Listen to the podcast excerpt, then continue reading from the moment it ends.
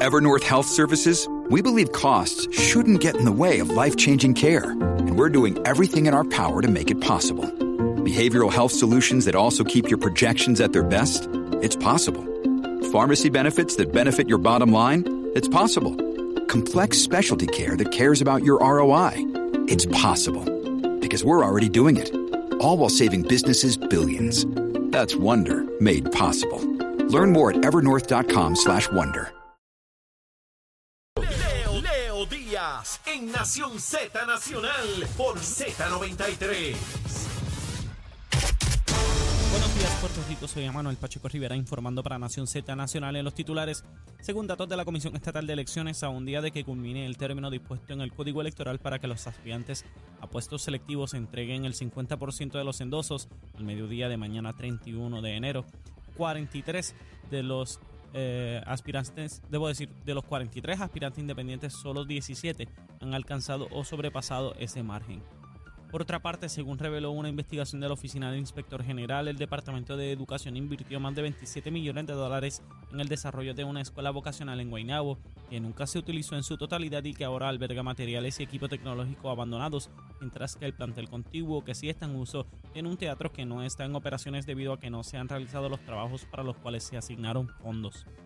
Por último, el presidente de la Unión General de Trabajadores, Edwin Méndez, aseguró ayer lunes que el resultado en el primer día de votaciones de los empleados unionados que laboran en la Administración de Servicios Médicos fue a favor de la ratificación del nuevo convenio colectivo, tras un acuerdo entre las partes que logró frenar a finales de la pasada semana el inicio de un paro indefinido de labores.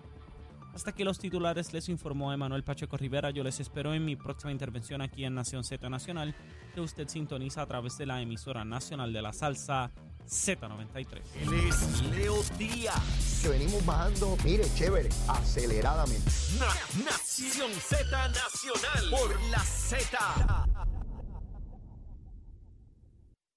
Y comenzamos nuestra última media hora de programa aquí en Z93. Ya usted sabe, la emisora nacional de la salsa, la aplicación La Música y nuestra página de Facebook de Nación Z. Estamos en compañía del senador William Villafañe, precandidato a la comisaría residente en Washington.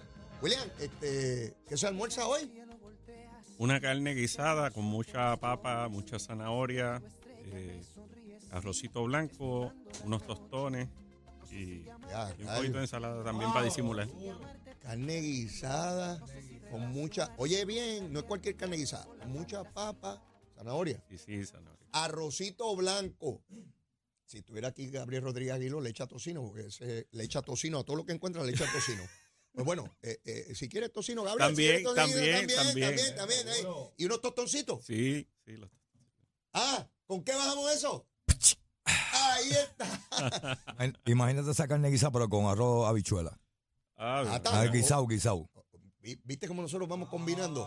Y Esto se convierte esas aquí en un- habichuelas, y esas habichuelas le puede añadir un montón de cosas. ¡Eh, rayo, mi hermano! Mi hermano. Se rasca uno la garganta por no rascarse otra cosa, mi hermano. Esto, esto está malo, esto está malo.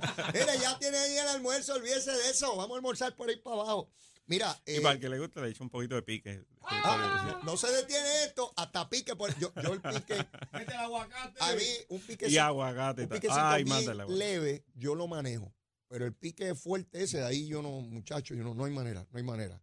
Este, una vez me comí unas alitas en un negocio que hay en, eh, por allá cerca de, Isla Verde no, en la zona de, de, más allá de Condado.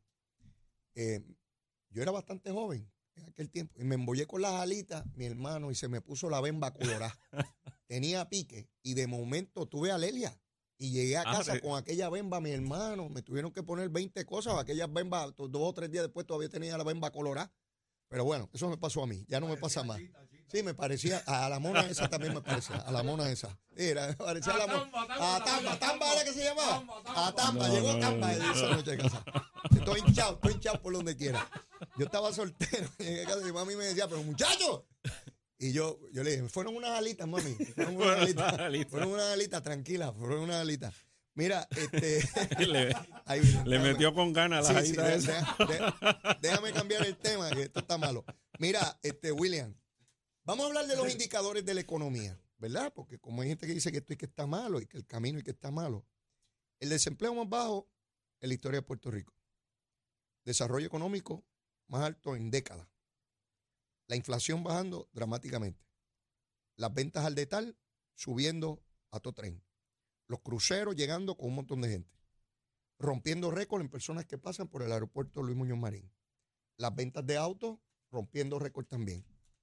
6.5 aumenta las ventas en restaurantes, que fue un sector dramáticamente golpeado Eh, con la pandemia. Eso es comparado con el año pasado, Exactamente. porque, porque comparado con el 2020 es casi el doble.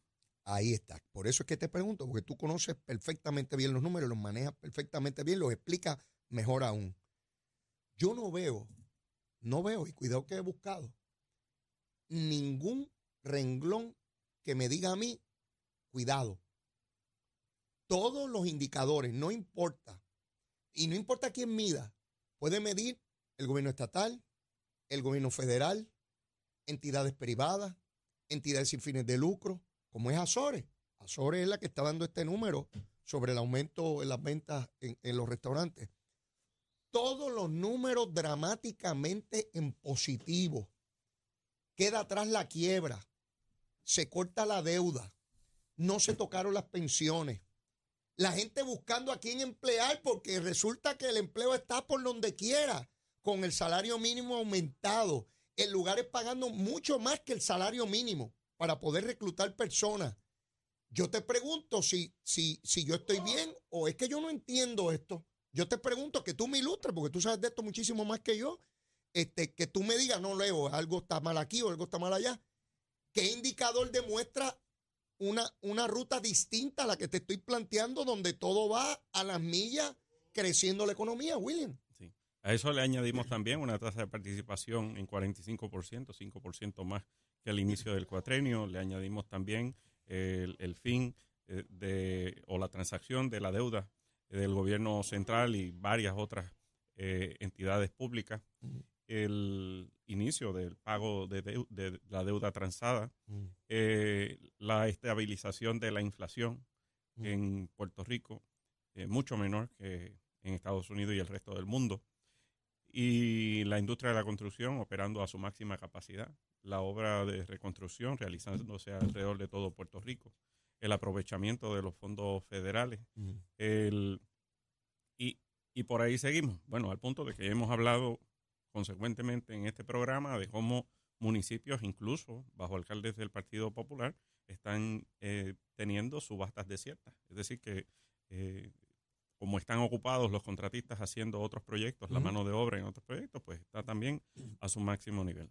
Y todo eso es bueno, todo eso es positivo, demuestra que Puerto Rico va por un rumbo adecuado de recuperación, ya estamos entrando en una fase de estabilización de, de la economía, pero con crecimiento. Las proyecciones, san- tanto del gobierno, la Junta de Supervisión Fiscal y el sector privado, todas establecen un crecimiento eh, moderado y adecuado prospectivamente por el resto de la, de, de la década, si se sigue llevando a cabo Mm. la política pública que se ha implementado y los proyectos que se tienen planificados para estos años.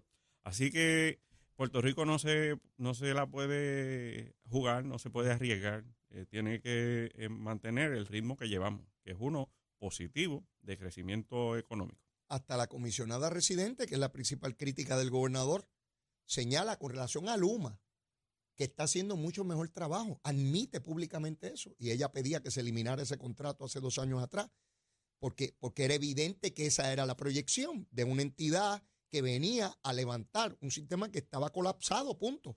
Y que eso no se hace de la noche a la mañana y ya podemos constatarlo. Escucho ya incluso a periodistas, periodistas que respeto enormemente, decir, mire, ha habido un cambio grande. Y, y lo decíamos, y lo decíamos, y el año que viene va a ser mejor.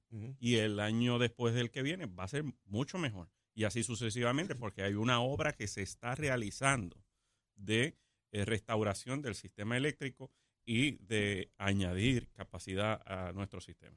Yo estoy clarísimo que en un punto relativamente cercano, todos los puertorriqueños en cada comunidad verán los camiones de Luma y verán y, y lo identificarán con eficiencia. Cuando el sistema esté estabilizado, que ya no hayan esos eh, problemas de apagones y obviamente esto tiene que ir de la mano con lo que está haciendo Genera con las plantas. Yo, yo establecí el paralelismo, la comparanza, como me escribió alguien, la comparanza.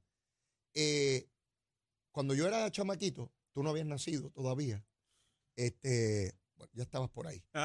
Este, yo recuerdo que iba un camión vendiéndole leche a la gente y lo dejaban frente a las casas. La gente salía a comprar la leche. Eso hoy en día no es así. La Y nueva el generación. pan, y el pan. Y, y- y venía, yo recuerdo las me leches cuentan, me cuentan. eh, frente, frente a las casas. Chero y yo vivimos eso perfectamente bien. Hoy en día no. Pero para que llegara esa persona a llevar la leche a la casa, alguna vaca hubo que ordeñar en algún sitio. Claro. Yo hago esta comparación. Para que el humano nos lleve la energía a la casa, alguien la tiene que producir y son las plantas. Cada vez que falla una planta, pues ellos no tienen nada que llevar porque aquellos no la produjeron. Así que va de la mano ese conjunto de cosas para que eventualmente nosotros no tengamos los apagones y se identifique que esa empresa privada pudo levantar el sistema. Y, y qué bueno que mencionas eso, porque aquí hay un elemento también de, de capacidad Mm, sobre la demanda, mm. que es lo que ¿verdad? los consumidores consumen, y la oferta, ¿verdad? que es lo que se genera para proveer eh, a esa, a, a esa demanda. ¿Qué sucede? Las generatrices, pues son como cualquier máquina, que con el tiempo van perdiendo eficiencia. Y si no se les daba el mantenimiento y no se les actualizaba, pues más todavía. Claro. Pues así mismo como un aire acondicionado, por ejemplo, pues con el tiempo va perdiendo su- sus po- sus capacidades y también las plantas. Y en tiempos de crecimiento económico, la actividad económica al ser más, pues consume más energía. Y eso ha estado ocurriendo durante estos años, que en momentos donde la capacidad de generación ha estado mermada, ya sea por, por todo, ¿verdad? Por el abandono que hubo de tiempo, el mantenimiento, por el impacto del huracán María y el daño a varias de las generatrices, por eh, plantas que son de mediados del siglo pasado, todo este tipo de cosas, pues en momentos también donde aumenta la demanda, pues es donde hubo, hubo esa, esa, esa, esa falta de capacidad para suplir. Ahí es donde hubo algunos apagones, por, no, por no por problemas del sistema de distribución, que es lo que maneja Luma, sino por lo que era la generación.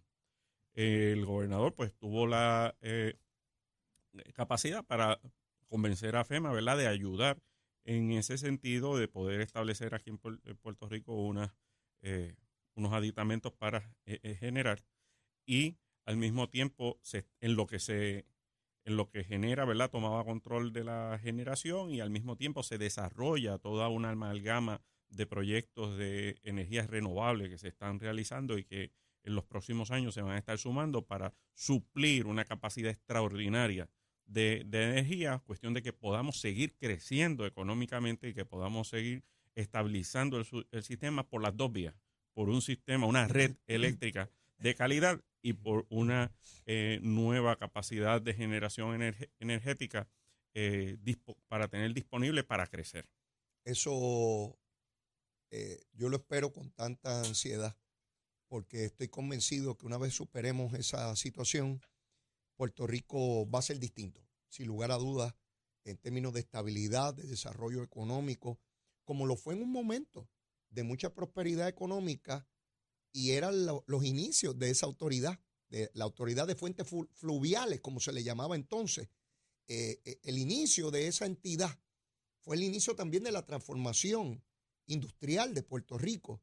Y yo estoy convencido que una vez superemos eso, Puerto Rico vuelve a posicionarse de manera muy, muy, muy, muy positiva en términos de desarrollo económico. Quiero que nos vayamos un poco al estatus. Eh, el último acontecimiento dramático fue eh, eh, el proyecto radicado por más de 20 senadores federales que contempla la posibilidad de que los puertorriqueños voten por la estadidad o por la independencia, ¿no? Y no está el territorio.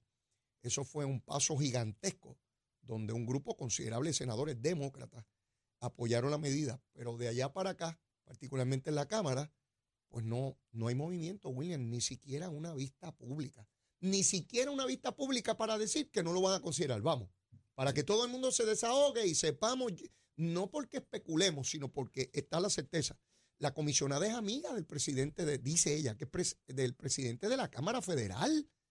Y yo me pregunto, ¿alguna vez le han planteado al presidente por parte de la comisionada que al menos se haga una vista pública? Una, una, William, para que cada cual eh, vacíe para récord lo que piensa sobre esa medida. William, no, no pasa nada. Sí, el, de nuevo, el aspecto de- del estatus se ha politizado o se ha llevado a un asunto partidista a nivel nacional que hay que contrarrestar. Eh, lo- eh, el, el ala republicana pues lo está viendo, ¿verdad?, como un asunto de que Puerto Rico sería un estado demócrata, el Partido Demócrata pues lo ve como que les conviene porque Puerto Rico sería Sus entonces aliados. sus aliados. Y, y le sumaría, ¿verdad?, tanto en ambos cuerpos y para, y para control.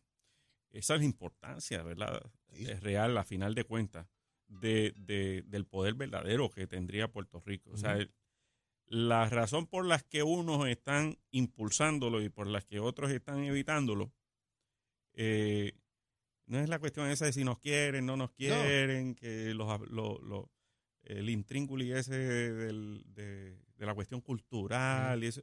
Nada de eso es la cuestión del enorme poder político que tendría Puerto Rico para viabilizar decisiones dramáticas a nivel de toda la nación. Y, y en ese sentido, aquí que, que- que- que vamos a, a plantear. Mira, yo, yo creo que uno tiene que, en todo esto, eh, tomar en cuenta lo que ha sucedido, principalmente desde que Puerto Rico comenzó a votar por la estadidad en el 2012 Mm. eh, y darle forma a una estrategia para asegurarnos de que ese resultado llegue. De salida, el asunto del estatus no se puede relegar por múltiples razones. La primera, que el pueblo puertorriqueño ya en tres ocasiones lo ha exigido y no se puede traicionar la voluntad del pueblo puertorriqueño. Mm. Además de eso, es importantísimo que constantemente en, en la mente de todo congresista, en la mente del presidente, en la mente de todos los funcionarios federales, se esté claro que aquí estamos insatisfechos, descontentos, inconformes con la relación colonial y que exigimos igualdad. Eso es fundamental. De que ellos sepan que, que somos tratados de manera desigual y que somos ciudadanos americanos y que merecemos esa igualdad. Porque eso también de plano es la base de la, la fuerza moral, la plataforma para exigir igualdad en todos los programas federales. Sí. Porque si, si el mensaje que tú llevas es de que, mira, eso no es importante, de que tranquilo, que estamos conformes con eso, bendito, eh, no, no va a pasar nada favorable para Puerto Rico. Le- los, los decenas de miles de millones de dólares que se asignaron a Puerto Rico luego del huracán María Mm. Fueron por la conciencia que se creó a nivel nacional de que, mira, ellos son ciudadanos americanos. Esa, esa situación que está ocurriendo allí, esos son ciudadanos americanos. Entonces,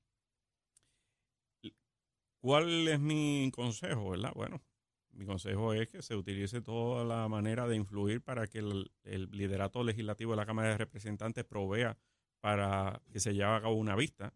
En el Senado quien lidera es Manchin, pero Manchin termina ahora, o Sí, sea, se él no, él no va a la reelección.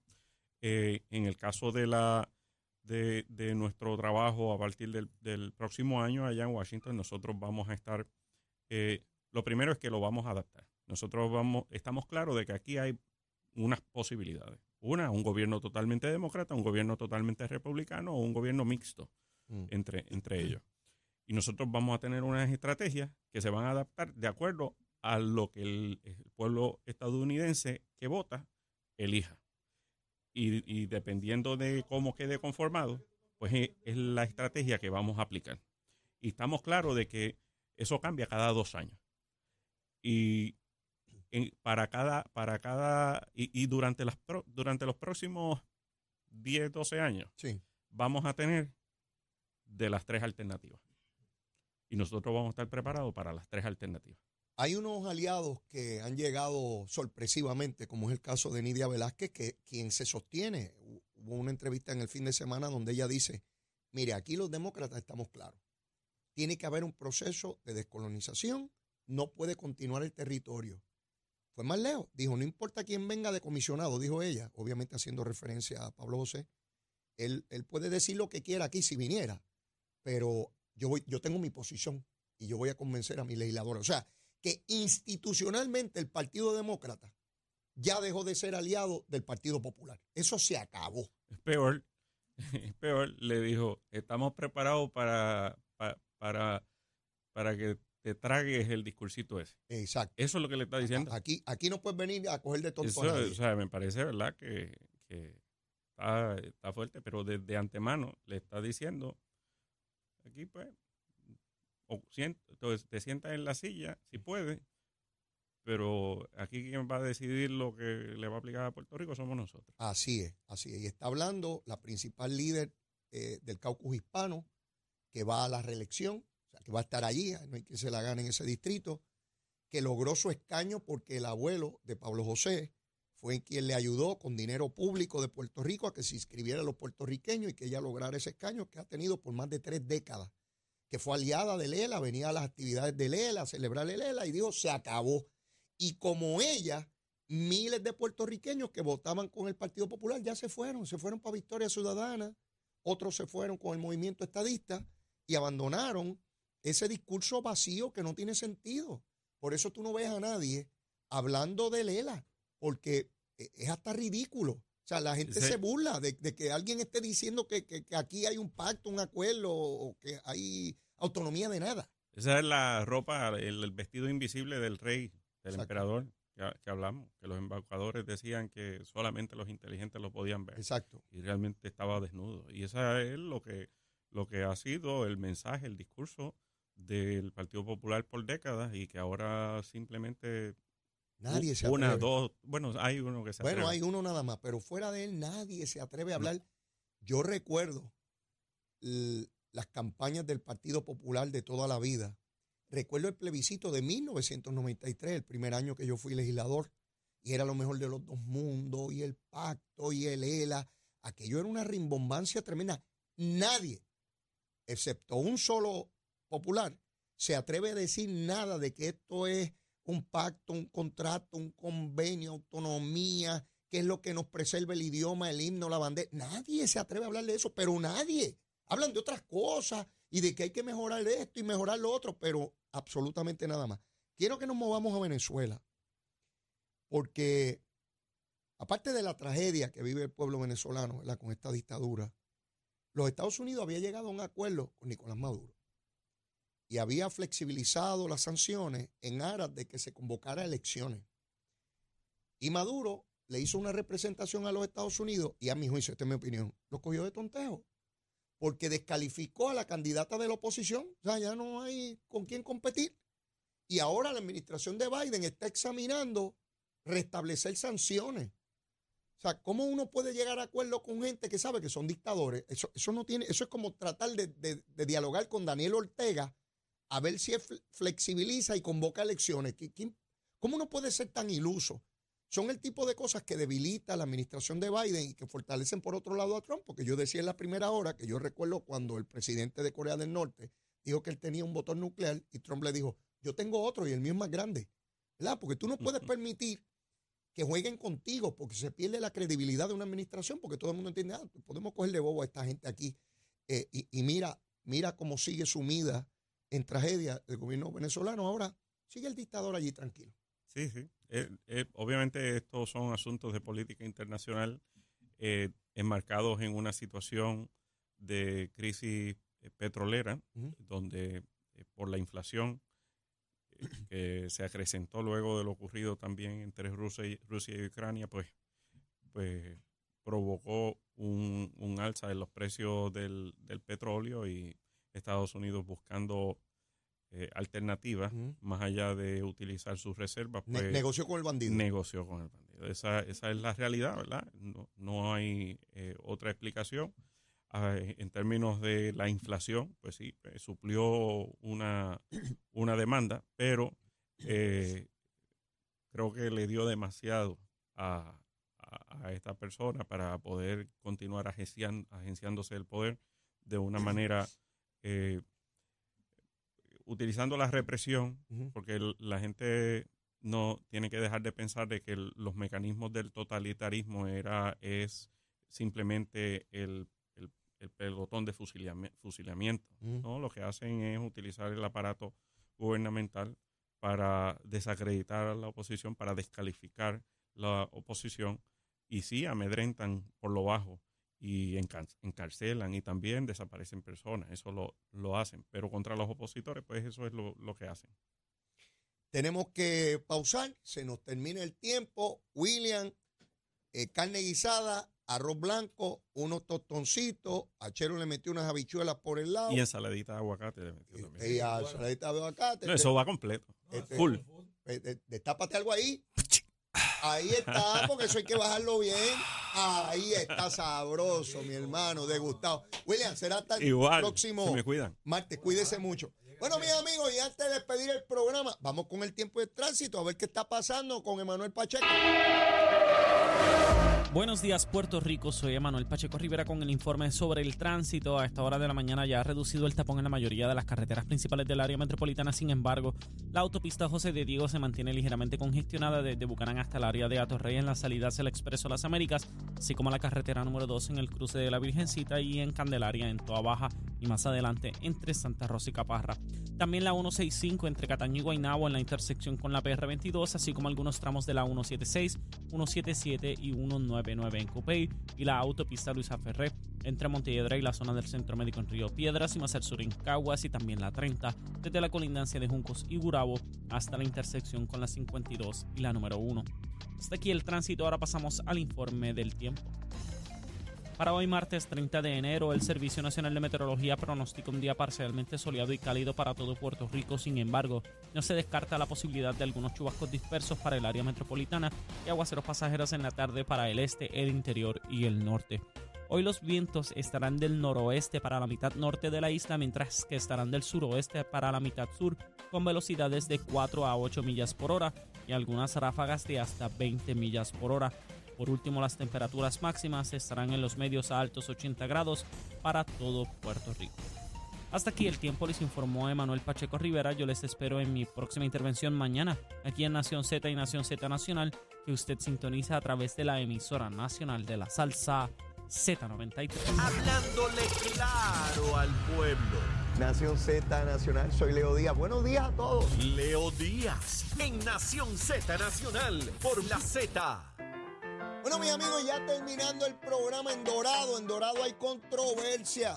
Ahí está Eric Rolón, licenciado, candidato del PNP a la alcaldía. Está haciendo una seria denuncia contra Carlos López, alcalde de Dorado, sobre unos préstamos. Mañana le tengo más detalles sobre ese asunto porque por lo pronto solamente me queda para la súplica. Si usted todavía no me quiere, quiérame que soy bueno. Mire, bizcochito titiba un aumento. Y si ya me quiere, quiérame más. Olvídese eso, vamos a quererlo en cantidad. Mucho amor como corresponde. Besitos en el cutis para todos y todas. Será hasta mañana. Cuídense mucho. ¿Dónde? Aquí en Z93. Llévatela, chero.